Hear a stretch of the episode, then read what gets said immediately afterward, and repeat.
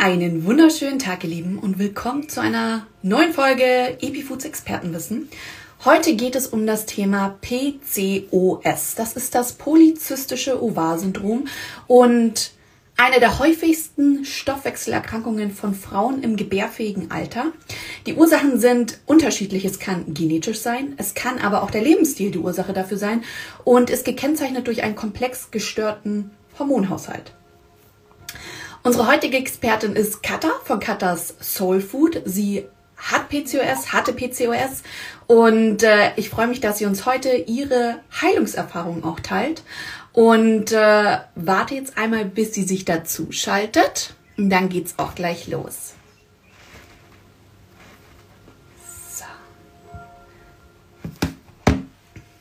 Ganz oft sind äh, übergewichtige Frauen betroffen von PCOS. Das liegt einfach an dem Zusammenhang mit Insulin.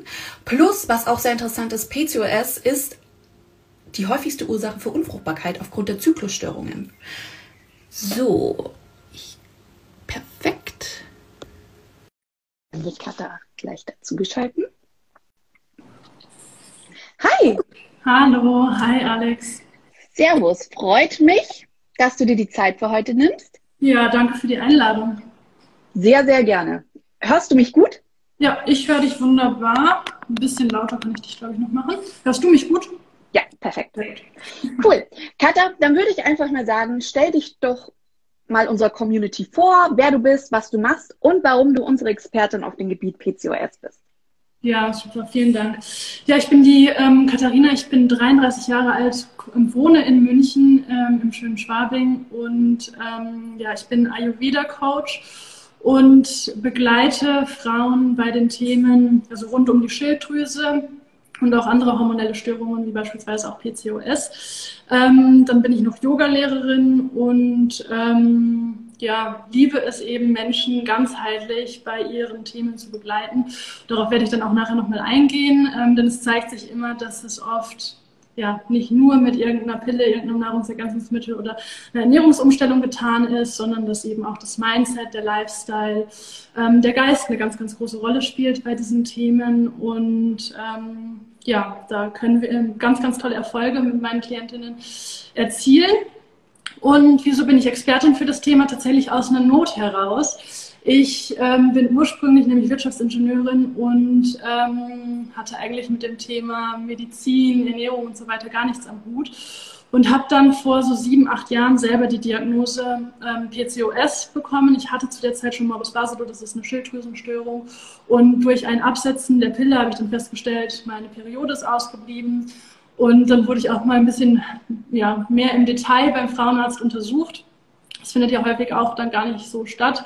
Und da wurde eben dann festgestellt, dass ich PCOS habe. Mm, ja, ich glaube, was dann passiert ist, da gehen wir ja nachher noch so ein bisschen drauf ein.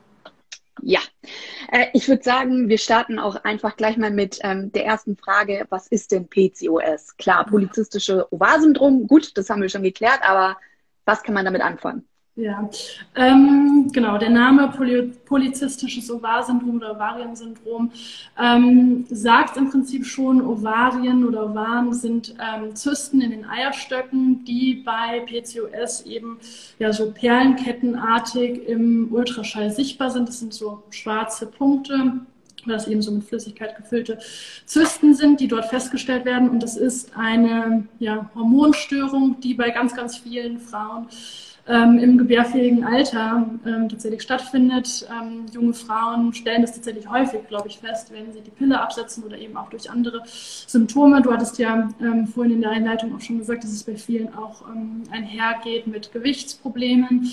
Und tatsächlich ist es so, dass die Symptome so komplex und so vielseitig sein können, ähm, und das ist auch schon das große Problem. Ähm, entweder wird ähm, da erzählst du ja vielleicht auch nachher noch was, fälschlicherweise festgestellt, und es wird Frauen gesagt, sie haben PCOS, obwohl es überhaupt gar nicht vorliegt. Oder ähm, ja, Frauen haben PCOS und es wird nicht festgestellt, weil eben ja, die Symptome dann so widersprüchlich sind, dass es nicht festgestellt werden kann. Ähm, medizinisch sagt man aber, dass zwei von drei Kriterien erfüllt werden müssen. Die sage ich vielleicht kurz. Die drei Kriterien sind einmal ein erhöhter Androgenspiegel, also männliche Hormone, ähm, dann das Ausbleiben des Eisprungs, Zyklusstörungen oder ähm, tatsächlich eben diese Ovarien, also diese Zysten in den Eierstöcken. Und zwei von diesen drei ähm, Symptomen müssen vorliegen, dann liegt PCOS vor. Also es ist auch schon so ein bisschen eine schwammige Art und Weise, eine Diagnose zu stellen. Ähm, tatsächlich ist es so, dass ich glaube, die meisten Frauen diese Zysten eben in dem, im Ultraschall sichtbar haben und das ist dann häufig so der mh, hm, Punkt, wo man dann ähm, vermutet, dass es PCOS sein könnte. Es könnte aber auch eben andere Dinge sein. Ähm, und sobald man dann feststellt, dass es auch Zyklusstörungen gibt, dass die Periode ausbleibt oder der Zyklus ganz, ganz lang ist, ähm, dann geht man halt davon aus, dass es auch ähm, PCOS ist. Dann wird meistens noch ein Blutbild gemacht und festgestellt, dass eben vermehrt männliche Hormone zu finden sind. Genau, das mal so. Es ist tatsächlich so, dass es ähm, verschiedenste Arten von ähm, PCOS gibt. Mhm. Ich komme nachher auch nochmal auf die Symptome, die alle vorkommen können, ähm, gehe ich nochmal ein. Ähm, ist es also so der bekannteste Typ ist wahrscheinlich PCOS mit Insulinresistenz. Deswegen kommt es eben auch häufig zu diesem PCOS und Übergewichtstyp, sage ich mal. Und ähm, es folgt dann meistens die Empfehlung, eine Low-Carb-Ernährung ähm, durchzuführen und abzunehmen. Ob das so sinnvoll ist, da können wir auch nachher nochmal drauf eingehen. Der zweite Typ ist ähm, tatsächlich PCOS aufgrund von stillen Entzündungen. Also Entzündungen im Körper spielen häufig eine Rolle. Diese stillen Entzündungen die so in uns lauern, ähm, sorgen für Stress im Körper und dieser Stress im Körper sorgt dann wiederum für ein Ausschütten von männlichen Hormonen. Und wenn dann beispielsweise zu viel Testosteron im Körper ist, kann es eben sein, dass der Eisprung nicht stattfindet. Dann gibt es Nebenniereninduziertes PCOS, ähm, ich würde sagen auch häufig mit einer Ursache. In den Nebennieren wird ja, ähm, werden ja unsere Stresshormone ausgeschüttet, wenn wir Stress vermehrt spüren. Und ähm, in den Nebennieren können eben auch diese Androgene, diese männlichen Hormone wieder ausgeschüttet werden, sodass es dort auch wieder zu einem Überschuss von männlichen Hormonen kommt, ähm, was dann eben zu anderen PCOS-Symptomen auch führen kann. Und der vierte Typ, der so ein bisschen umstritten ist, ob es überhaupt PCOS ist, ist der Post-Pill. Ähm, PCOS-Typ, der aufgrund von einer langjährigen Einnahme von der Antibabypille ähm, stattfinden kann. Und ja, da ist es halt so ein bisschen fraglich, weil es ist oft ein temporäres Thema, nur zum Glück, ähm, dass es sich dann hormonell doch wieder nach ein, zwei Jahren tatsächlich einstellt ähm, und dann eben kein PCOS mehr vorliegt. Genau, das nur so zu den Typen. Ja, das ist auch das ähm, eigentlich ein wichtiger Punkt, den du jetzt gesagt hast mit der Pille, dass Hormone sind ja kein statischer also die sind nicht statisch. Das ist ein Prozess. Hormone ändern sich ja auch im Laufe des Zyklus, also innerhalb von 28 Tagen. Und das ist, glaube ich, bei der Pille besonders wichtig zu wissen, dass, ich meine, der Körper hat sich entwöhnt, selbst Hormone in dem Ausmaß zu produzieren, wie er es auf natürlichem Wege machen würde, weil er sie ja andauernd hinzugeführt bekommen hat. Der Körper wird ja auch automatisch faul. Er ist ja nicht dumm. So. Und ähm, dann noch äh, ein Punkt, ähm, hilf mir kurz auf die Sprünge. Was war die zweite Art? Ähm, aufgrund von stillen Entzündungen. Genau, das war nämlich total interessant. Ich äh, hatte ja auch, ich bin mir nicht sicher, ob es eine richtige Diagnose ganz damals war, aber es hat sich auf jeden Fall Jahre später herausgestellt, ich habe kein PCOS. Und mir hat es damals die Endokrinologin so erklärt, weil bei mir war es tatsächlich eine Störung vom Hypothalamus und der Hypophyse, was dazu geführt hat, dass ich meine Tage nicht bekommen habe, wo ja auch Stress ein, ein Hauptfaktor ist. Und sie hat gesagt, na ja, überleg mal, wenn du andauernd unter Stress stehst, sei es emotionaler oder körperlicher Stress, dein Körper kann kein Kind bekommen, dein Körper will kein Kind bekommen und dementsprechend produziert er auch keine Östrogene, weil das wäre ja nutzlos. Warum sollte er die Anstrengungen machen? Und ich fand diesen Vergleich, der hat mir extrem viel geholfen, um mir klarzumachen, Klar, wenn ich meine Tage wieder zurückhaben will, dann sollte ich vielleicht auch auf meinen Körper hören und die Regeneration geben und ihm zu zeigen, hey, ich bin bereit dafür. Ich möchte irgendwann noch Kinder haben, weil ich hatte wirklich lange Zeit Angst, dass ich keine Kinder bekommen kann. Deswegen habe ich auch vorhin das angesprochen, dass es oftmals ähm, eine der Hauptursachen ist, warum man eben keine Kinder bekommen kann. Ja. Aber da gibt es ja auch noch ganz viele andere Gründe. Genau, dann würde ich einfach mal weitermachen. Du bist ja eh schon auf die Symptome eingegangen, das wäre so die zweite Frage gewesen. Mhm. Ähm, ab wann oder wann war jetzt der erste Moment, wo du dir gedacht hast, da stimmt irgendwas nicht? Mhm. Irgendwas muss ich da checken, weil du hast es ja erst relativ spät eigentlich diese Diagnose bekommen. Ja. Ähm, also es ist tatsächlich so, um nochmal kurz auf die Symptome einzugehen, neben diesen drei ähm, Symptomen, erhöhter Androgenspiegel, ähm, die Ovarien, also die Zysten in den Eierstöcken und der ausbleibende Zyklus oder der ausbleibende Eisprung und der damit der verlängerte oder ausbleibende ähm, Zyklus. Ähm, das sind drei Symptome, weswegen das aber auch viele statt ähm, äh, feststellen, ist eben auf einmal erhöhtes Gewicht, was eben diese Insulinresistenz häufig ähm, einhergeht. Ähm, dann ist es bei vielen auch Haarausfall. Das kann halt sämtliche Hormonproblematiken ähm, natürlich haben, aber kann auch bei PCOS stattfinden. Ähm, was häufig tatsächlich auch stattfindet, ist Haarausfall quasi am Kopf, aber dafür ähm, Haare, wo man eigentlich keine Haare haben möchte, was eben durch diese männlichen Hormone kommt. Also erhöhte Haare, also mehr Haare an beispielsweise Armen oder hier so ein Flaum. Ähm, also ja, äh, Haare. Habe ich auch.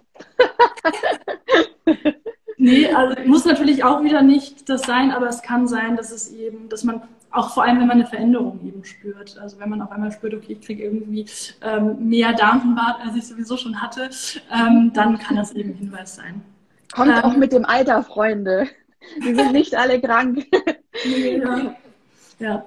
Da ähm, habe ich noch ganz kurz, ähm, und zwar hatte ich nämlich tatsächlich polizistische Ovarien, aber mir wurde gesagt, du musst deswegen auch kein PCOS haben. Das mhm. ist zwar ein Grunderkennungsmerkmal, aber zu mir hat dann die Endokrinologin gesagt, ja, das kommt vor, das haben Frauen, aber es ist auch nicht was Abnormales, sondern kann passieren. Ja. ja, also das ist dann, das sind dann diese polizistischen Ovaren, Ovarien oder Ovar. Ähm, das sind, das heißt dann nur PCO, das wird auch oft verwechselt mit PCOS. Das ist dann noch kein Problem. Wie du sagst, es kann bei Frauen stattfinden.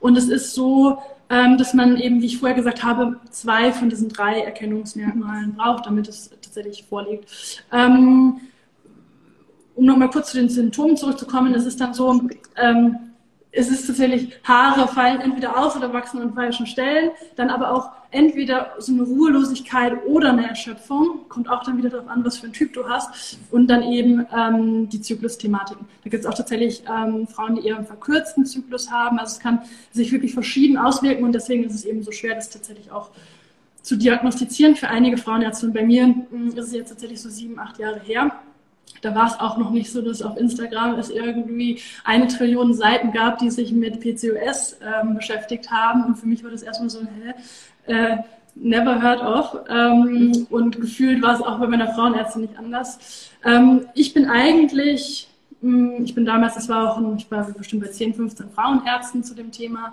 ähm, weil mir da auch keiner weiterhelfen konnte und alle dann eben geraten haben, doch wieder die Pille zu nehmen, denn dann kommt die Periode ja wieder. Weil mein Hauptproblem, ähm, ich habe natürlich nicht sofort gedacht, ich habe PCOS, sondern meine Periode ist ausgeblieben.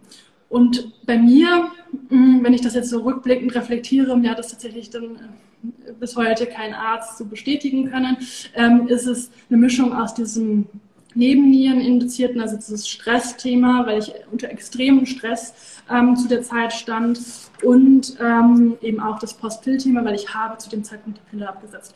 Es ist aber da so, dass man sagt, ähm, dass es sich eigentlich innerhalb von zwölf Monaten dann wieder einstellen soll. Also natürlich hat man nicht gleich eine Zyklusstörung, nur weil man, wenn man irgendwie zehn Jahre die Pille genommen hat, was ja viele von uns haben, ähm, dann sofort PCOS, nur weil dann irgendwie zwei Monate später nicht die Periode zurückkommt. Ähm, bei mir war es aber tatsächlich so, dass die ähm, schlussendlich fast drei Jahre ausgeblieben ist, also schon eine ganz schön lange Zeit. Und ähm, mir dann eben jahrelang geraten wurde, doch wieder die Pille zu nehmen. Das ist tatsächlich auch eine beliebte mh, Behandlungsmethode, immer noch in der Schulmedizin leider, dass dann gesagt wird, naja, wenn du dann wieder die Periode, die ja nicht die Periode ist, sondern einfach diese Blutung haben möchtest, ähm, wo ich immer sage, das verschiebt irgendwo das Problem leider nur ein paar Jahre nach hinten. Denn bei mir war es zu dem Zeitpunkt nicht so, dass ich gesagt habe, ich ähm, gehe jetzt zum Arzt, weil ich Kinder haben möchte. Ähm, trotzdem war es natürlich ein Schock, diese, diese Diagnose zu haben, mit der Aussage, und das wird tatsächlich auch vielen Frauen gesagt, so wie du es ja auch schon gesagt hast, es könnte sein, dass sie unfruchtbar sind. Und das ist natürlich ja. ein Schock. Ähm, und es ist, ich glaube, wenn du das, wenn du jetzt gerade ähm, tatsächlich in der Phase bist, dass du ein Kind bekommen möchtest, die Pille absetzen und diese Diagnose bekommst, dann drehst du ja durch. Ähm, und ich meine, so war es dann tatsächlich auch nicht. Aber das ist das Gute. Heilung ist möglich. Ähm, das sage ich immer wieder. Dieses Vertrauen zu haben ist auch ganz, ganz wichtig. Ähm, Und deswegen finde ich es immer noch ziemlich fahrlässig, wie tatsächlich oft ähm, dann in diesen Arztpraxen diese Mitteilung überbracht wird mit den Worten, so ungefähr, du kannst dich jetzt dann schon mal damit beschäftigen, zu einer Kinderwunschklinik zu gehen und dann irgendwann mal Kinder haben zu können. Also das Was ja wiederum Stress auslöst. Also es ist eigentlich total kontraproduktiv. Ja, total. Und es ist auch, das sage ich auch bei meinen Klientinnen immer wieder, ähm, wenn du dich vom Mindset her, wenn du eine Erkrankung hast, natürlich nur in der Krankheit befindest und wenn du dich nur damit beschäftigst, dann wirst du nicht heilen, weil diese gesamt, jeder Gedanke löst ein Signal im Körper aus. Und wie du sagst, dieser Stress, die es auslöst, die Angst, die es auslöst, wenn ich permanent in der Angst und im Stress bin, habe ich nicht die Voraussetzungen, um zu heilen. Und wie du das auch vorher schon gesagt hast, ähm, schaffen, dass der Körper in einen Status gerät, wo ihm signalisiert wird, dass er ein Kind ähm, gebären könnte, dass er ein Kind, dass ein Kind in einem heranwachsen kann. Also dass man tatsächlich in diese in dieses Vertrauen kommt und in dieses ja, Gegenteil von Stress einfach. Ja. Ähm, da denkt man natürlich auch, wenn man jetzt irgendwie Anfang 20 ist, nicht dran, was braucht. Aber das ist halt, das ist halt Evolution, dass ein Kind nicht in dir heranwächst, wenn du wegrennst permanent, wenn du permanent in irgendeinem Hit-Training bist oder so. Ähm, Richtig, sprichst du einen wichtigen Punkt an. Einfach dieser Fakt auch lernen zu verstehen, was passiert im Körper, wenn man quasi einen Eisprung hat. Weil ich weiß noch, ich habe damals immer gedacht, naja, das hat man. Das ist was Normales, so wie ein Mann ein Penis hat, haben Frauen eine äh, einfach auch ihre Tage und die passieren, die sind da. Für mich war das was total Natürliches und ich habe das auch nie verstanden. Und äh, erst das Verständnis, was eigentlich im Körper passiert und was der Körper dafür braucht, hat mir dann auch tatsächlich geholfen, meine Tage zurückzubekommen. Jetzt mal mhm. fernab vom PCO. Ja, wie lange ist bei dir die, wie, wie lange ist bei dir die Periode ausgeblieben? Ähm, naja, also rechnen wir die Zeit dazu, in der ich die Pille genommen habe, oder sagen wir es nee, mal so? Nach, nach der Pille. Also du hast auch die Pille abgesetzt und wolltest. Genau, ich hatte meine, Ta also ich habe die Pille genommen, dann habe ich meine Tage nicht bekommen, dann habe ich sie bekommen, dann habe ich die Pille danach bekommen, dann habe ich sie wieder ein Jahr lang nicht bekommen, dann habe ich natürlich wieder die Pille bekommen, dann habe ich die Pille zwei Jahre genommen, dann habe ich meine Tage wieder nicht bekommen, zwei Jahre, dann habe ich wieder zwei Jahre die Pille genommen und dann wieder zwei Jahre meine Tage nicht okay. bekommen. Und Fun Fact, das kann ich gleich vorab dazu äh, spoilern der Moment, als ich mir mein Bein gebrochen habe, also ich hatte mir mein Bein gebrochen, musste, konnte drei Monate lang nicht gehen. Und ich meine, wir waren mitten im Job, war dann der Moment, wo ich gesagt habe, und jetzt ist das ein Omen, weil irgendwas in meinem Körper hat nicht funktioniert. Ähm, ich nutze jetzt diese drei Monate und wenn ich nach diesen drei Monaten meine Tage bekommen habe, dann hat sich dieser Bruch komplett für mich gelohnt, so blöd es auch klingt. Ich habe auf den Tag genau, ich hatte am 14.11. meinen Unfall und am 14.2. habe ich meine Tage bekommen. Wahnsinn. Das war total abgefahren. Also ich habe natürlich auch sehr viel in der Zeit gemacht dafür, aber deswegen finde ich das so wichtig, auch diese Betonung auf die mentale Gesundheit bei solchen Stoffwechselerkrankungen. Ja, ja, total. Weil es ist nicht umsonst, dass, dass diese ganzen ähm, hormonellen Themen bei Frauen, ja auch ganz, ganz viele Autoimmunerkrankungen in unserer heutigen Zeit so vertreten sind. Und das ist häufig bei Frauen ein Thema, auch diese ganzen Autoimmun-Thematik, wenn ich jetzt an die Schilddrüsenstörungen denke, ist oft ein Frauenthema. Stimmt, ja. Und da, da muss man schon ähm, hinterfragen, wie hat sich denn das Leben der Frauen in den letzten Jahrzehnten verändert? Und es ist natürlich stressreicher geworden und von mehr männlicher Energie dominiert. Ähm, und da ist es ganz, ganz wichtig, dass man eben in diese Ruhe kommt und dass man aber auch in die weibliche Energie kommt. Die haben wir ja auch total verlernt, viele von uns, ähm, ja. dieses, die, die, die weiblichen Eigenschaften eigentlich abzulehnen, weil das mit Schwäche irgendwie verbunden wird. Witzig, dass du das sagst, weil das ist auch wirklich so wahr, weil ich auch, ich bin in einem Männerhaushalt aufgewachsen und äh, für mich war halt dann dieses feminine weibliche wurde, das ist nicht böse gemeint gewesen von meinen Brüdern oder meinem Vater, aber es wurde als Schwäche deklariert. Und das hat mir natürlich gestunken. Ich war die Jüngste, ich war das einzige Mädchen, ich musste quasi stark sein und alles schaffen, was geht, egal ob ich nicht mehr kann, ich ziehe das durch. Ja. Dumm. Wir müssen auch alles können, was halt auch Männer können. Ähm, das alles andere wird natürlich irgendwie. Also es ist ja auch schön, dass wir in dieser Welt sind, wo wir als Frauen alles machen können, was auch Männer machen können. Das will ich jetzt noch nicht missen. Aber trotzdem ist es so, dass in vielen von uns diese übertriebene Stärke vorherrscht. Und ähm, man es nicht schaden kann, sich mit seiner Weiblichkeit auseinanderzusetzen hin und wieder. Ja, ja um Gottes Willen. Ich bin auch immer noch relativ tough und versuche alles durchzuziehen. Ja. Aber eben, wie du sagst, dieses Weibliche nicht verdrängen, sondern eben auch zulassen. Ja, genau. Nicholas Sparks Sendungen anschauen und so. Heißt heulen. Macht Spaß. Ähm, ähm, genau, ich glaube, ich war bei meinen Symptomen tatsächlich. Ähm, es war tatsächlich dann so, dass ähm, eben sowohl erhöhtes Testosteron bei mir stattgef äh, stattgefunden, äh, festgestellt wurde, eben diese äh, Zysten festgestellt wurden im Ultraschall und ich eben auch keine ausbleibende ähm, Periode hatte, damit eigentlich alle Kriterien auch erfüllt waren. Und ähm, ja, mir eben die Pille verschrieben wurde. Die wollte ich nicht nehmen, weil ich, es hatte ja einen Grund, dass ich diese Pille nicht mehr nehmen wollte und ähm, dass ich zurück zu meinem natürlichen Zyklus kommen wollte. Und dann hat tatsächlich mein Heilungsweg angefangen. Und für mich war, so wie dein Beinbruch, dein Wachrütteln war, war tatsächlich für mich das Ausbleiben der Pillen Wachrütteln, weil ich davor ja auch schon dieses Schilddrüsenthema Morbus Basedom ähm, tatsächlich zehn Jahre mit mir rumgetragen habe. Und ähm, ja, das schon irgendwo mein Leben beeinflusst hat. Und ähm, ja, ich habe dann eigentlich alles gemacht, was man sich so vorstellen kann, weil tatsächlich ist das Problem dadurch, dass die PCOS-Arten so unterschiedlich sind, wird eigentlich auch jede Ernährungsform, die man sich so vorstellen kann, ähm, von irgendwem mal vorgeschlagen. Also sei es Low Carb, Keto, High Carb, vegan, viel Fett, viel Fleisch. Also es ist ja alles, was du dir vorstellen kannst, wird vorgeschlagen. Jetzt ist es so, wenn du eine Insulinresistenz hast, ähm, dann kann es auf jeden Fall sinnvoll sein, natürlich ballaststoffreich und zuckerarm zu essen. Trifft aber einfach nicht zu, wenn, du das, wenn das tatsächlich nicht bei dir festgestellt wird. Ähm, das heißt, ich weiß nicht, soll ich schon ähm, in so meinen Heilungsweg einsteigen? Gerne. Also gerne, ja. ja, sehr gut. Ähm, ich bin dann tatsächlich übers Yoga, weil ich war zu dem Zeitpunkt ähm, schon Yogalehrerin, bin ich zum Thema Ayurveda gekommen. Und ähm, tatsächlich war es so, dass ich dann irgendwie, nachdem ich alle möglichen Dinge ausprobiert habe, auch alle mögliche Nahrungsergänzungsmittel ausprobiert habe, alles Pflanzliche, ähm, sehr viel Geld bei diversen Heilpraktikern gelassen habe, ähm, habe ich gesagt, ich muss jetzt einen Cut machen und bin ähm, für zwei Monate nach Indien gegangen und habe dort eine Ayurveda-Kur gemacht. Und rückblickend, also es ist tatsächlich so, dass am Ende, es war auch ganz äh, seltsam und witzig wie bei dir, es ist tatsächlich so am Ende meine Periode zurückgekommen ähm, nach dieser Zeit. Ich, wenn ich das reflektiere, würde ich sagen, es ist nicht nur eben die ayurvedische Ernährung, die mir jetzt rückblickend geholfen hat. Ähm, deswegen würde ich jetzt nicht sagen, ich propagiere die ayurvedische Ernährung für jeden, ähm, sondern tatsächlich diese Auszeit rauskommen, reflektieren, viel meditieren, ähm, sich klar werden, was möchte man eigentlich im Leben. Ähm, oft ist es auch so ein Menschen wollen dann eigentlich schon eine Veränderung und wissen auch, dass sie diese Veränderung brauchen, aber leben diese Veränderung nicht.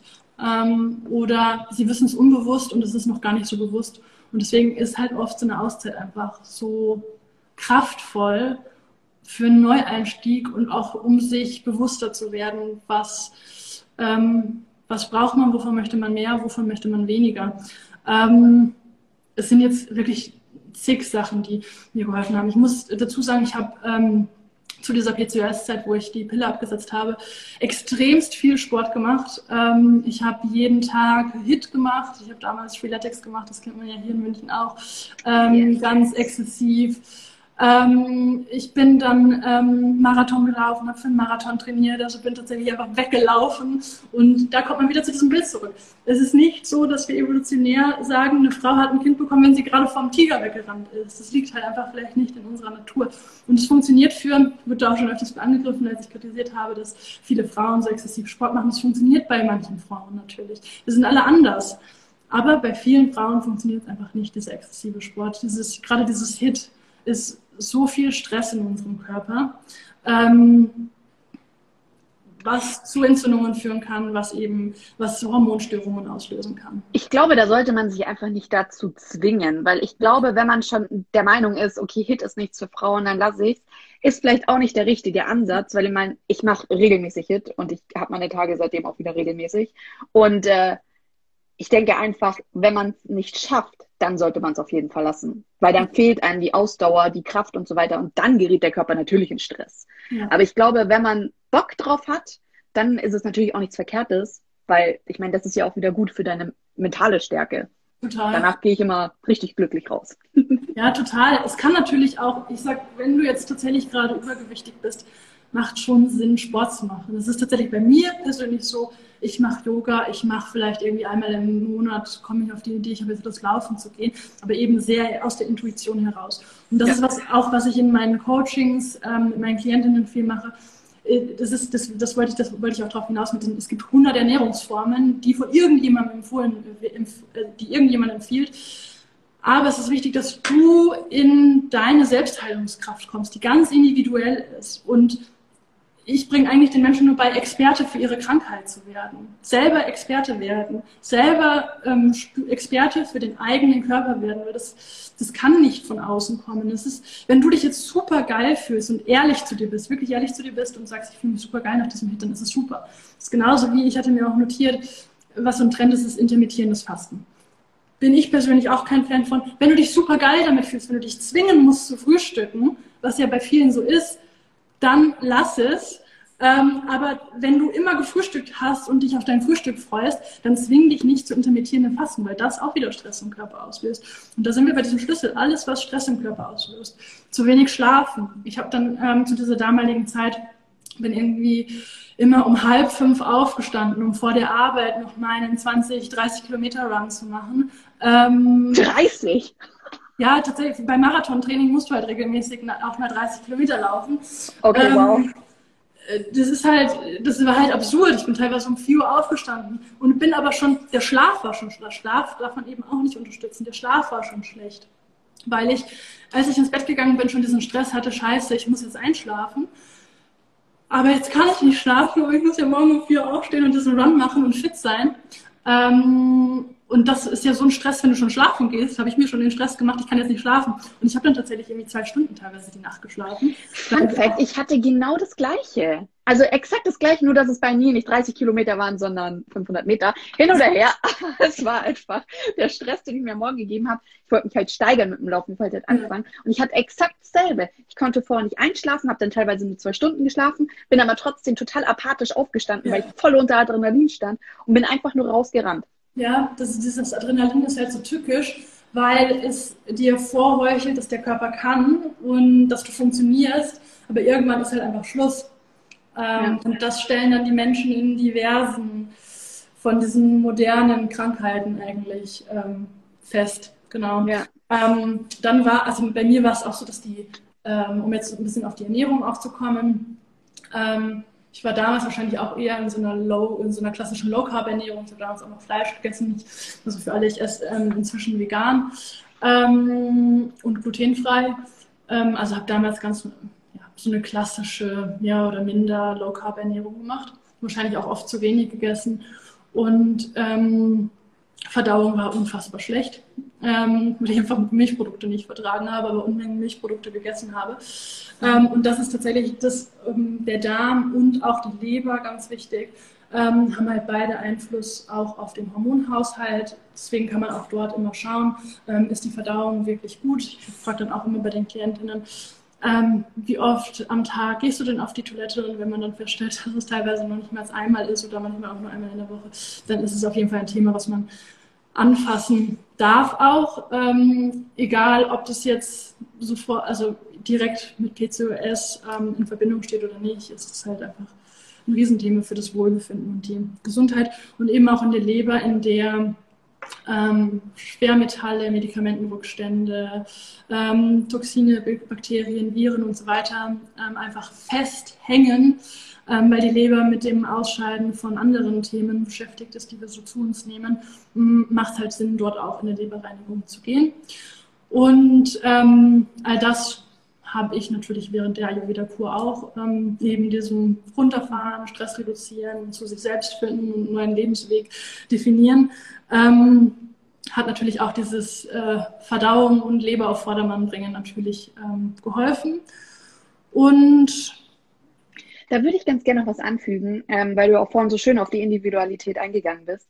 Bei mir ist es tatsächlich auch so, ich verzichte auf Gluten, Milchprodukte esse ich schon ewig nicht mehr. Aber bei mir war es tatsächlich umgekehrt. Ich habe vegan gelebt und das hat meinen Körper gestresst und habe wieder angefangen, Fleisch zu essen und das hat nie geholfen.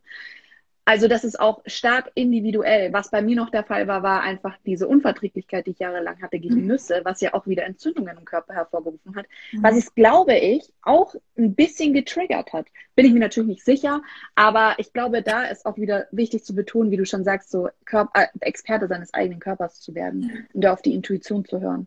Ja, ich sage auch nicht, dass jeder sich, also ich persönlich, um das, um noch ein äh, Schlagwort in den Raum zu werfen, ich persönlich ernähre mich nach Anthony William. Ähm, den kennt der ein oder andere vom Selleriesaft. Das mag, für, ja.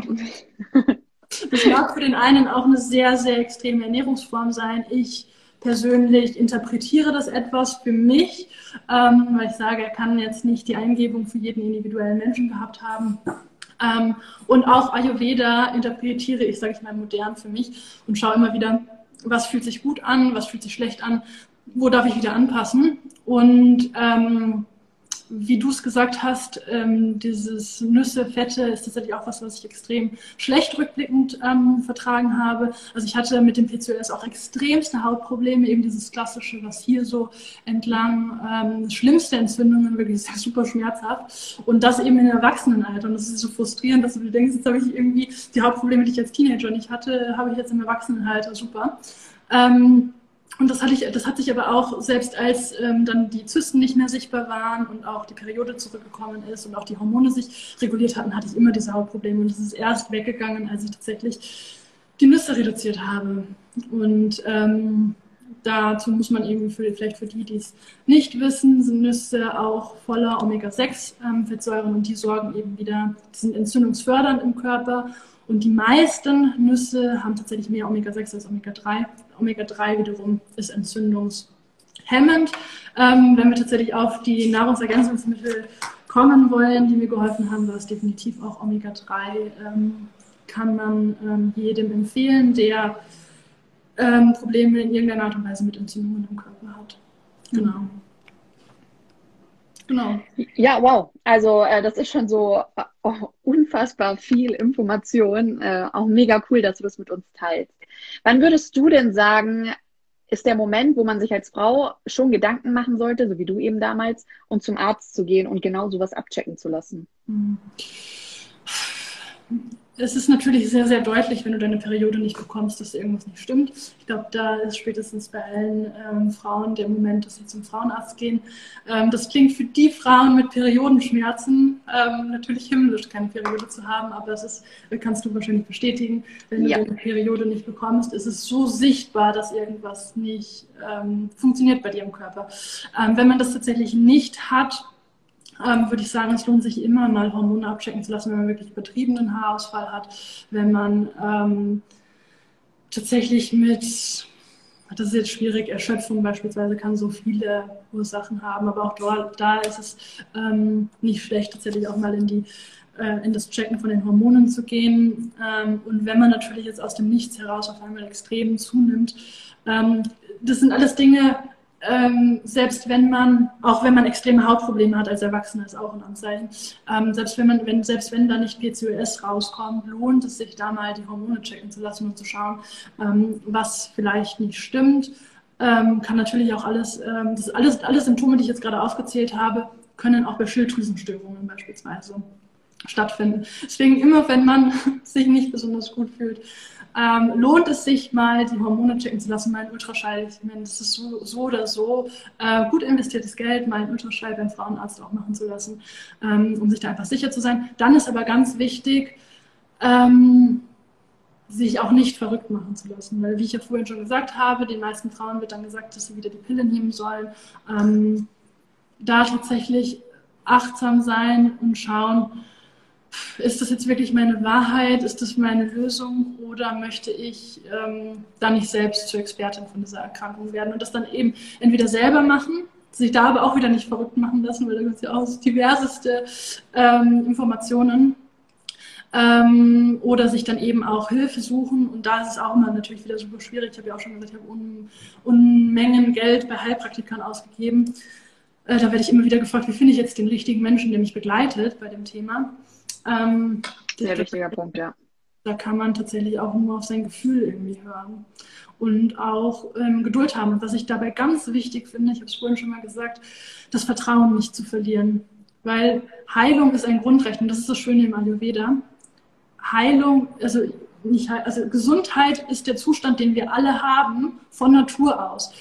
Immer wenn irgendetwas aus der Balance geraten ist, dann können Krankheiten entstehen. Aber das Gute ist, sobald wir wieder in die Balance zurückkommen, kann Gesundheit stattfinden. Und Heilung ist für jeden möglich. Und das ist ein Grundrecht, Heilung. Und ähm, man muss halt nur in Anführungszeichen den Weg in diese Balance zurückfinden. Und deshalb für jeden so ein bisschen verschieden.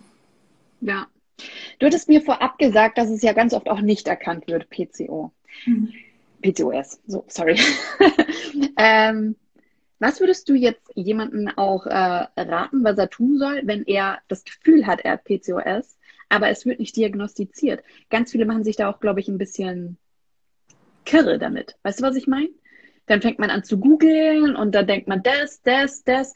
Gibt es so einen Tipp, den du demjenigen geben würdest, wenn er Angst hat, es zu haben, aber es wurde noch nicht diagnostiziert?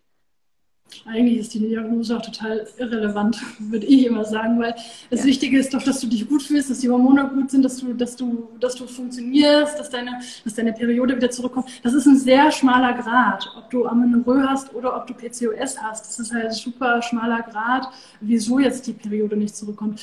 Aber ich persönlich, äh, auch in meiner Arbeit mit meinen Klientinnen, ist, ist am Ende irrelevant, was die Diagnose ist, weil du möchtest ja gesund sein.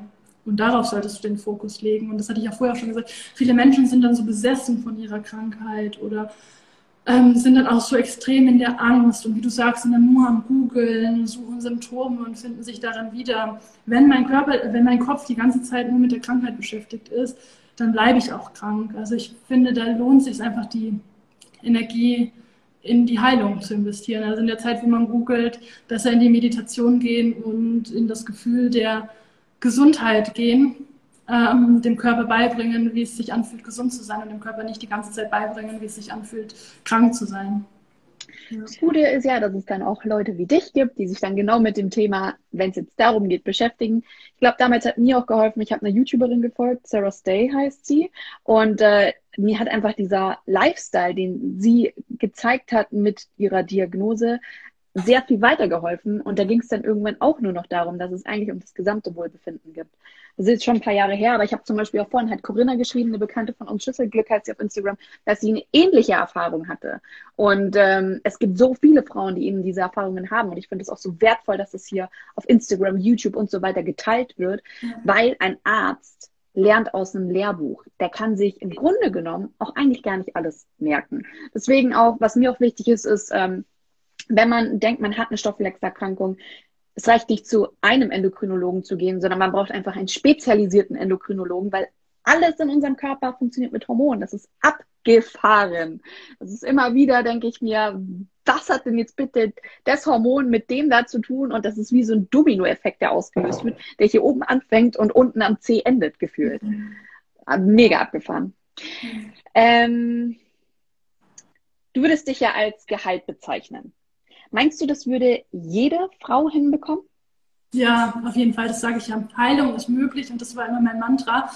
Äh, ich meine, ich hatte noch viel schlimmere Dinge als dieses PCOS und ähm, ich habe irgendwann, jetzt wird es ein bisschen spiritueller, ich weiß, damit kann nicht jeder anfangen, aber ich hatte irgendwann war dieser Satz in mir, vertraue in die Heilung. Als ich wirklich in der tiefsten Verzweiflung war und nicht mehr wusste, wer mir helfen kann, von Heilpraktiker zu Heilpraktiker gerannt bin. Alles, wo ich gesagt habe, ich bin so erschöpft, ich weiß nicht mehr, was ich ausprobieren soll. Ich habe so viel gegeben.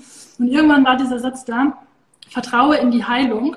Und ähm, es war ein ganz, ganz äh, kurioser Zeitpunkt, weil ich musste ein Passwort festlegen, was ein bisschen länger war. Und irgendwie war dieser Satz Vertrauen, und der war immer wieder da. Und ähm, deswegen sage ich immer wieder, dieses Vertrauen, dass du den Weg finden wirst, ähm, ist super, super wichtig. Und dieses Vertrauen zu spüren und sich einfach sicher zu sein, dass mir die Heilung zusteht, ist ganz, ganz wichtig. Und dann, wenn man in diese Verbindung geht zum Körper, dann und achtsamer wird, ehrlicher wird mit seinem Körper, dann spürt man auch, was dem Körper gut tut und was einem nicht gut tut. Und da ist mh, hm, eben auch das Ende von der Schulmedizin leider. Ich möchte die gar nicht verteufeln. Ähm, die ist wunderbar und die haben so viel studiert und so ein krasses Studium hinter sich. Die wissen echt viel. Aber es hört halt auf bei den Themen, wo vielleicht auch der Geist, Lifestyle, Mindset ähm, eine Rolle spielt, wo man sich auch bis heute nicht erklären kann, wo diese ganzen Autoimmunerkrankungen, diese Hormonthemen herkommen.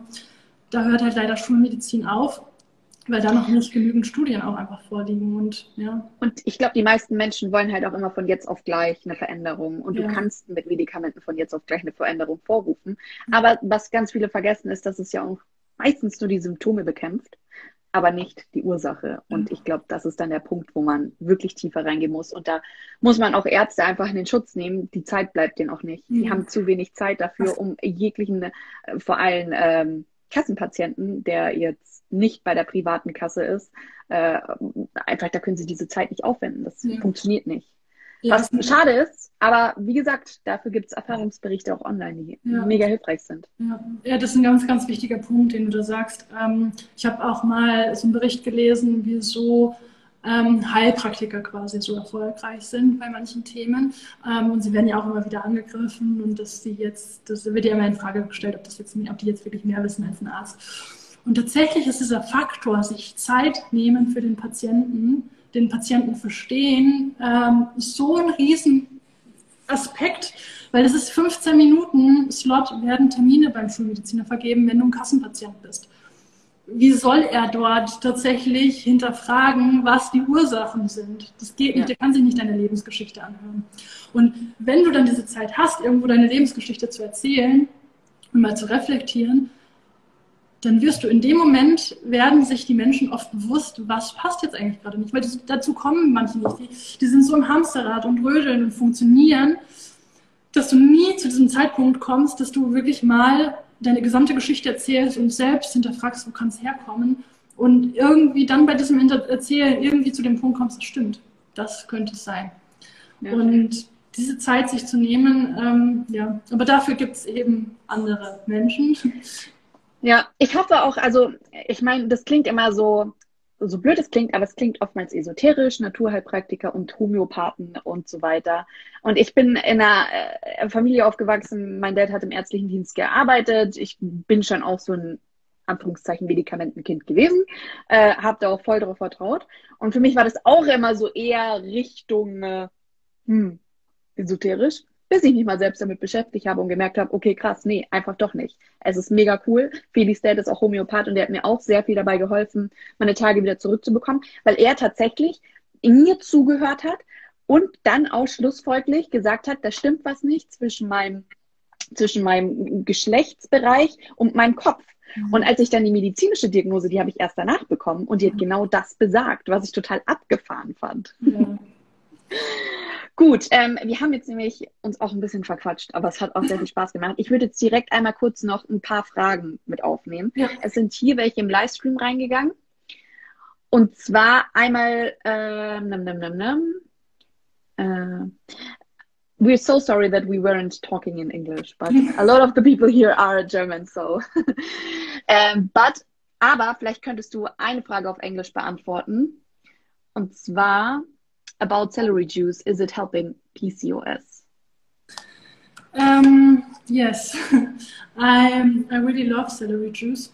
It's part of my lifestyle, and um, as I said before, um, I eat like the advices from Anthony William, and I, I, I think it's a lot of true stuff he, he, he, he brings into the world.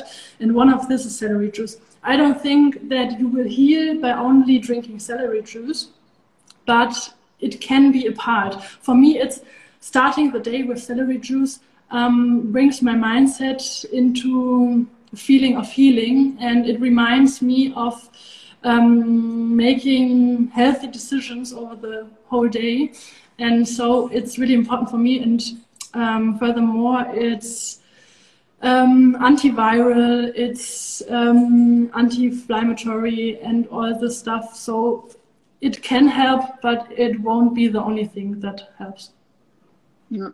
Das ist auch noch ein guter Punkt angesprochen, die Routine. Ich glaube, die macht es auch. Der Körper, also eigentlich ist der Mensch ja ein Routinemensch. Und äh, für jeden ist es ja vielleicht was anderes. Bei mir ist es der Le Le ähm, Lemon, Lemon Soft, ähm, der Zitronen, äh, das Zitronenwasser, ja. meine Probiotika und äh, mein Sport. Das ist für mich so der Anker, den ich habe, der mir immer die Routine schafft. Ähm, dann kam hier auch direkt gleich eine Frage, wo würdet ihr denn eure Schilddrüse bzw. Schilddrüsenfunktion mal untersuchen lassen? Beim Frauenarzt oder woanders?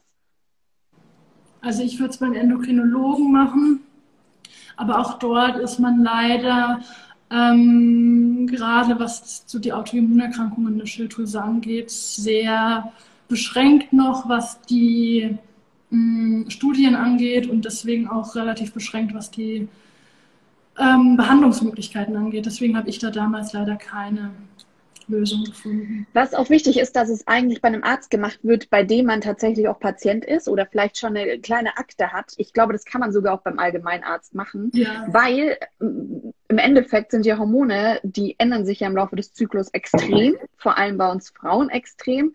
Und ähm, da hat mir zum Beispiel eine Endokrinologin gesagt, so, naja, das ist jetzt nur eine Momentaufnahme, die ich dir sage, aber das kann sich übermorgen wieder geändert haben. Mhm. Deswegen sollte man da wirklich zu jemandem gehen, wo man auch weiß, da geht man dann häufiger hin. Also nicht nur so als all, äh, allein, äh, wie sagt man, als einmalige Sache betrachten.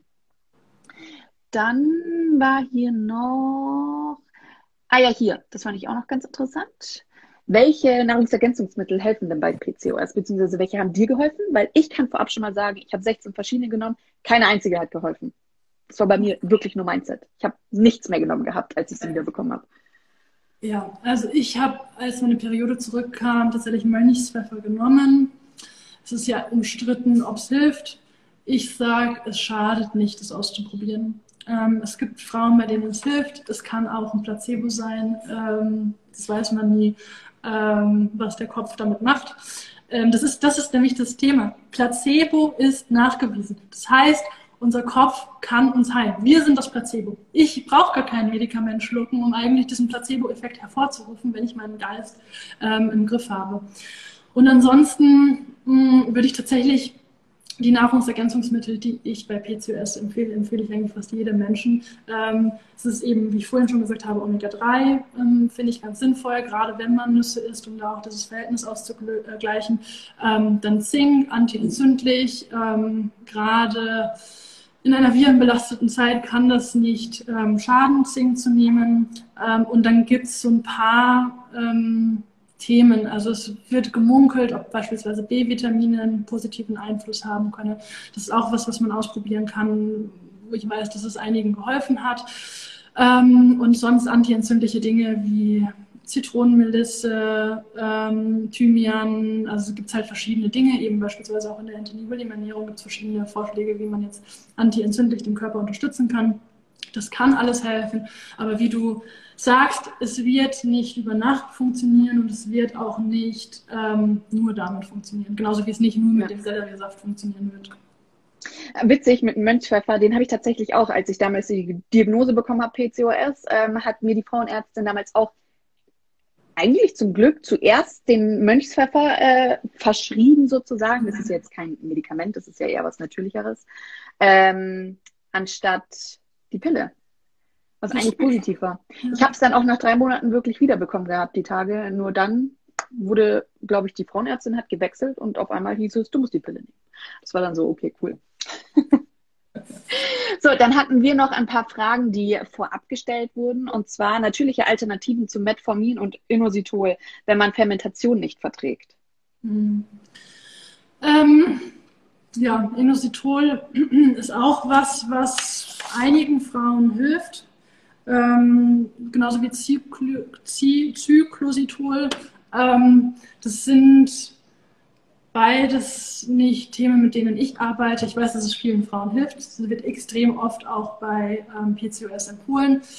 Ich würde sagen, wenn man jetzt damit sonst kein Problem hat, kann man das mal ausprobieren. Aber ich denke wieder, dass es andere Urs dass es Sinn, mehr Sinn macht, auf die Ursachen zu gehen und die ganzen Themen, die wir vorhin schon besprochen haben, Lifestyle, Mindset, Ernährung, Leber, ähm, Darm und antientzündliche, antivirale ähm, Nahrungsergänzungsmittel. Ähm, das sage ich immer, das ist so die Grundarbeit. Und wenn das alles nicht geholfen hat, dann kann man da nochmal speziell schauen. Aber ich, ich persönlich weiß jetzt nicht, ob nur das hilft. Das sind halt auch Dinge, die ähm, empfohlen werden, wenn Frauen jetzt tatsächlich akut schwanger werden wollen Ähm, ja. das, ich, das, war ja zum Glück bei mir jetzt nicht der Fall. Ähm, und ich hatte halt diese Zeit, ähm, den Weg irgendwie zu mir selbst zu finden. Wenn man da jetzt wirklich ein akutes Problem hat, dann kann das vielleicht eine Lösung sein. Ja. Die nächste Frage war, wieso begünstigt PCOS eine Gewichtszunahme und was kann man dagegen tun? Mhm. Ähm, also PCOS, lustigerweise hat es bei mir eine Gewichtsabnahme ähm, gehabt, deswegen sage ich wieder, das ist super unterschiedlich. Ähm, ich war halt damals extremst schlank und das war Teil des Problems. Ähm, Wenn es eine Gewichtszunahme ist, dann ist es meistens in Verbindung mit der Insulinresistenz, ähm, was grob ähm, beschrieben ist, dass ähm, Insulin ja normalerweise so dieser Schlüssel ist, der das Schloss aufmacht, um in die Zellen Zucker reinzulassen, damit Zucker in den Zellen ähm, zur Energiegewinnung genutzt werden kann. Und das passiert einfach nicht. Das heißt, wir haben Insulinüberschuss im Körper, ähm, der, ne, der dafür sorgt, dass Fett, der Fettabbau ähm, gestört ist. Und so kommt es dann zu einer Gewichtszunahme. Was kann man dagegen tun? Tatsächlich einfach die Insulinresistenz und PCOS ähm, bekämpfen, auch da wieder an die Ursachen gehen. Ja. Äh, witzig, da kommt mir noch gerade was. Musstest du eigentlich auch deinen FSH, deinen LH-FSH-Wert messen lassen und äh, den OGTT-Test machen, den oralen Glukosetoleranztest? Nee, habe ich tatsächlich nicht gemacht. Das war nämlich, damit konnte man bei mir dann letztendlich ausschließen, dass ich kein PCOS habe. Mhm. Und das hat mir aber damals die Frauenärzte nicht gesagt, sondern ich bin da gezielt zum Endokrinologiezentrum gegangen. Und die haben halt gesagt, klar, mein Testosteron ist erhöht, was aber logisch ist, weil ich ja keine Östrogene produziere, also ist das Verhältnis einfach nicht gegeben. Mhm.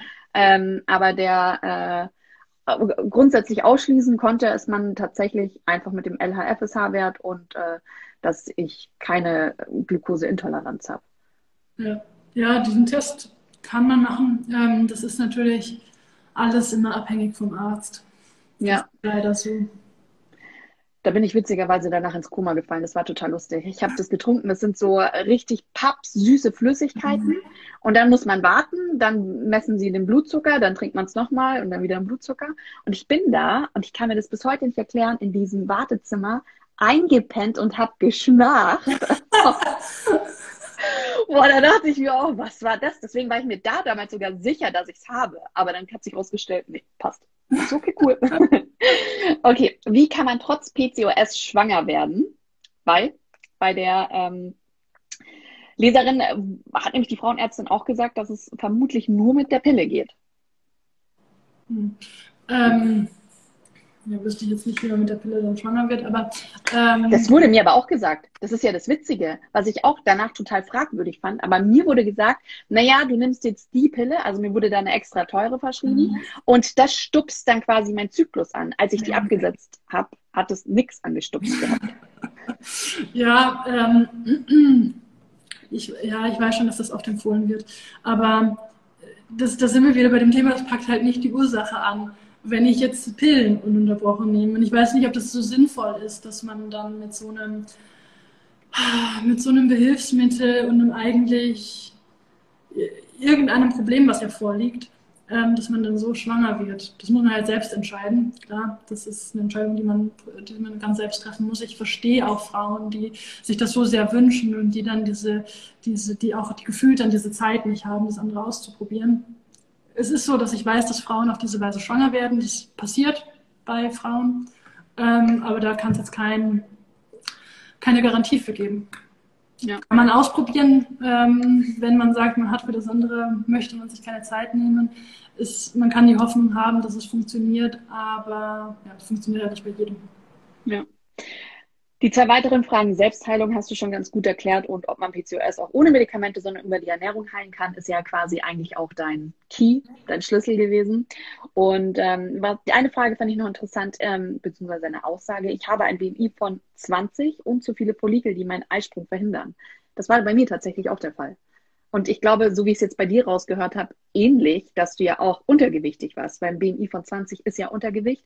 AKA dem Körper fehlen die, äh, fehlt die Energie.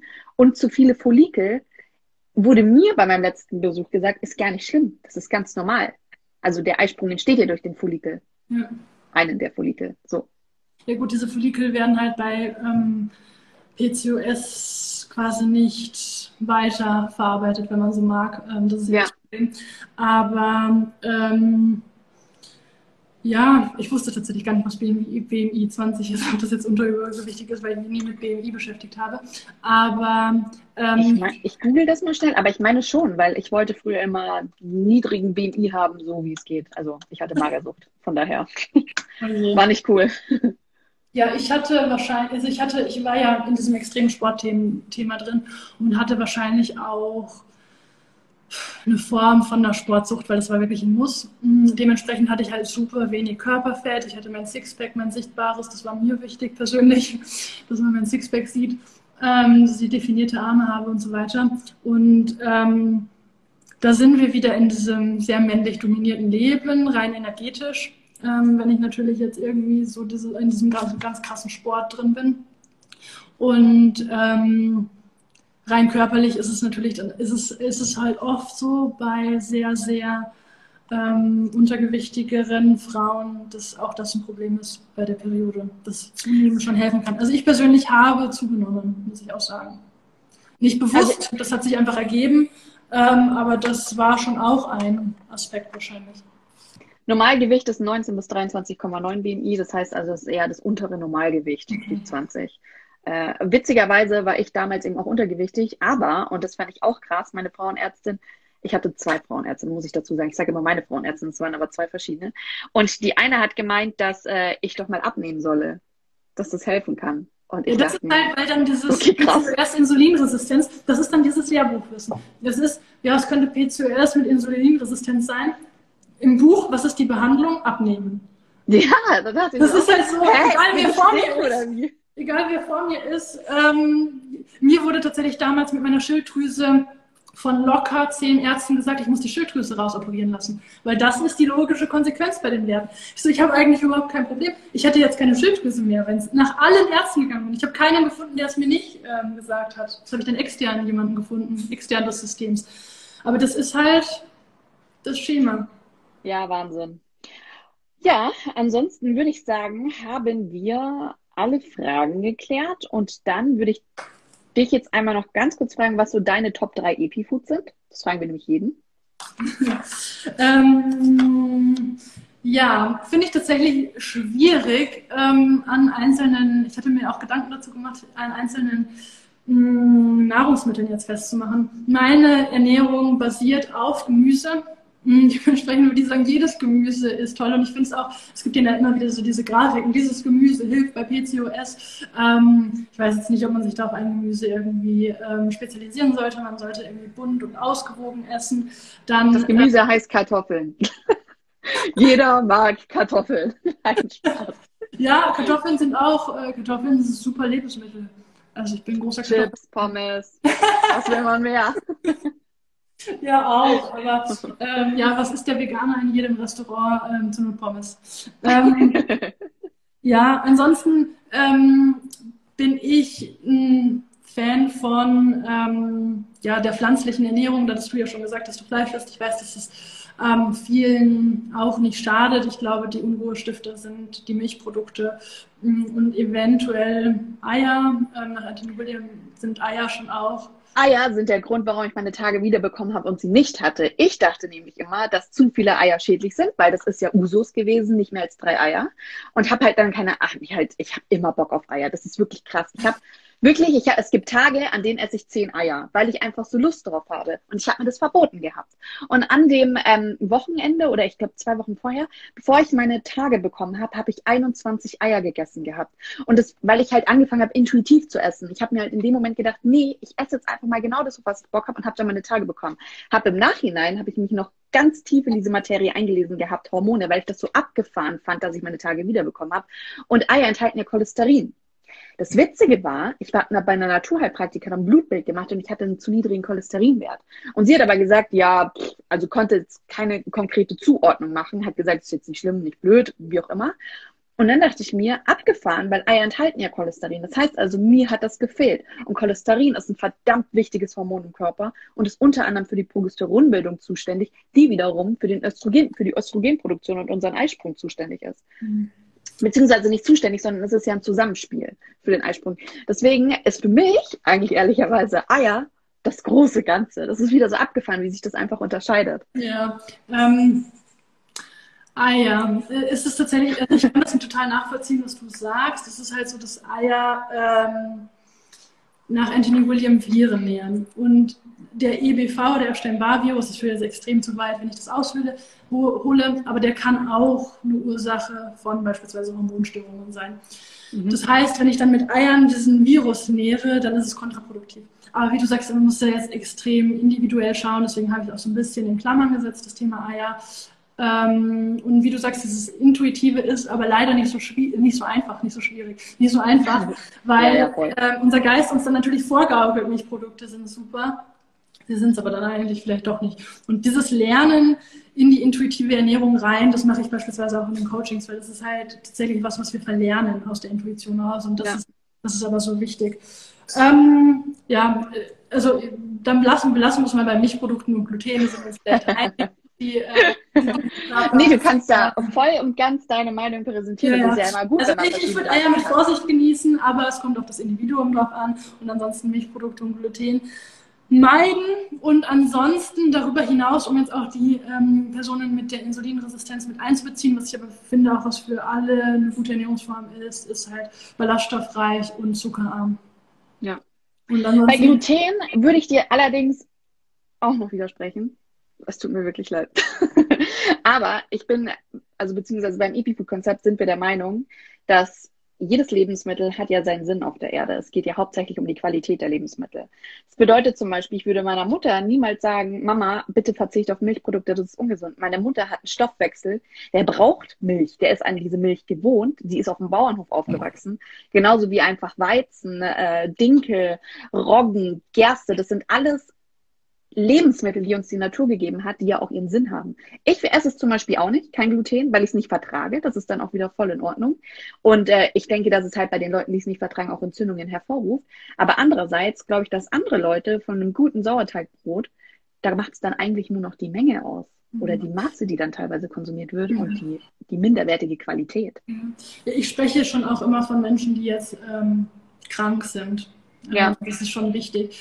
Weil natürlich ist es so, ich habe immer gedacht, ich habe sowieso so gesund gegessen und alle Leute um mich herum haben den letzten Scheiß gegessen und waren halt nicht krank. Ja. Da sind wir wieder. Es, ja. es macht nicht nur die Ernährung. Ähm, aber wenn ich jetzt auf die Ernährung festgenagelt werde und wenn du ein Problem hast, dann würde ich zumindest mal damit probieren. Ich sehe ja, halt, das dass, ja nicht, ja. dass es extrem vielen Menschen extrem gut tut, darauf zu verzichten. Sagst du auch die Qualität, würde ich auch sagen, wenn ich jetzt ein guten Urweizen finde. Das Problem ist bloß, wo, wo findet man? Wo finde ich den? Ähm, voll, wer, voll bei dir. Wer verarbeitet den? Ähm, gab es tatsächlich eine super Dokumentation zum Thema Gluten auf Arte. Ich glaube, der Gluten, der Feind in meinem Brot, wer das sich anschauen möchte. Ähm, da wurde auch mal aufgezeigt, was eigentlich das Problem ist und wie der Weizen sich über die letzten Jahre verändert hat sodass ja. jetzt eben so viele Menschen auch Glutenunverträglichkeiten haben. Ja, das ja. Lustige ist nämlich, ähm, was, auch nicht, was man auch nicht vergessen darf, Dinkel wird ganz oft als glutenfrei assoziiert, hat allerdings mhm. mehr Gluten als Weizen.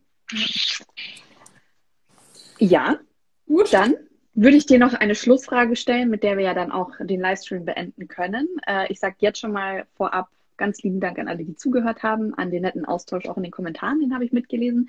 Danke dir für dein Teilen. Und äh, meine allerletzte Frage ist, was würdest du einem jungen Mädchen oder einer Frau raten, wenn es die Diagnose von PCOS bekommt und anfangen soll, die Pille zu nehmen? Mhm. Weil das passiert ja öfters als gedacht. Ja, ja, das war ja auch mein Weg. Ähm, mein erster Tipp ist tatsächlich so Experte für den eigenen Körper werden, das habe ich ja auch schon gesagt, sich tatsächlich mit dem Thema selbst beschäftigen, nicht auf andere Meinungen zu 100 Prozent vertrauen, sondern ähm, ja, sich entweder, äh, entweder einlesen oder, oder Hilfe suchen, ähm, um Experte für den eigenen Körper zu werden. Ähm, wir hatten ja vorher gesprochen von einem 14-jährigen Mädchen. Das ist halt super schwierig bei so ganz jungen Mädchen ich werde vorsichtig, so früh die Pille zu nehmen. Ich bin froh, dass ich von der Pille weg bin und verdamme das so ein bisschen, dass ich das damals auch mit, glaube ich, 15 habe ich das ähm, verschrieben bekommen. Vielen jungen Mädchen wird das auch wegen der Haut verschrieben. Das ist halt ähm, ja. ungut. Deswegen da tatsächlich so ein bisschen Experte werden, auch wenn man jung ist, ähm, dass man da von den Eltern her irgendwie versucht, mehr über das Thema kennenzulernen tatsächlich. Dann, ähm, was ich auch schon gesagt habe, immer Vertrauen haben, dass Heilung möglich ist und Vertrauen, dass ähm, Gesundheit ein Grundrecht ist und Gesundheit, wenn man in Balance ist, immer ähm, vorherrschen wird. Und ähm, dann tatsächlich auch Achtsamkeit entwickeln. Auch wieder schwierig, wenn man so jung ist, aber achtsamer. Ähm, ich esse was, wie fühlt sich das an? Ich mache so viel Sport, wie fühlt sich das an? Ähm, ich mache Fasten, wie fühlt sich das an? Also da tatsächlich achtsamer werden, ähm, Dinge ausprobieren und ganz ehrlich und bewusst schauen, wie fühlt sich das an? Das wären eigentlich so die drei Tipps. Ich glaube auch, weil ganz oft ist es ja so, weil ich ja eben das 14-jährige Mädchen angesprochen habe, vielleicht hören ja auch Eltern zu, Mütter, Väter, die sich eben mit diesen Themen auseinandersetzen. Was auch mir sehr geholfen hat, das hat eine Therapeutin mal zu mir gesagt, die, ähm, wo die Stunden, die ich bei ihr genommen habe, sehr teuer waren. Sie hat zu mir gesagt, überleg mal, das ist eine Investition in dich selbst, in deine Gesundheit und die sollte es dir wert sein. Mhm. Und ich kann jetzt Jahre später sagen, es war die beste Geldinvestition, Investition, die ich gemacht habe, als ich in ihre Therapie äh, rein investiert habe. Deswegen vielleicht auch Experten wie dich. Du hast ja Klientinnen, du nimmst ja genau solche Patienten auch an, die du berätst, ähm, das wirklich zu nutzen und zu wissen, das ist kein rausgeschmissenes Geld, sondern es geht in die eigene Gesundheit sich selbst das wert sein, auch immer bei gesunder Ernährung, die ist auch teuer vermeintlich, aber sich das selbst wert sein ist auch so wichtig für den Heilungsweg, dass man sich selbst wirklich an die erste Stelle stellt und sich das auch wert ist. Ja. Mega. Ich glaube, das war jetzt ein gutes Schlusswort und ähm, ich sage tausend Dank. Sehr Hat gerne. mir sehr viel Spaß gemacht, sich da so rege auszutauschen, weil man ja dann doch sehr viel aus Erfahrungen noch äh, berichten kann. Ähm, möchtest du noch etwas loswerden?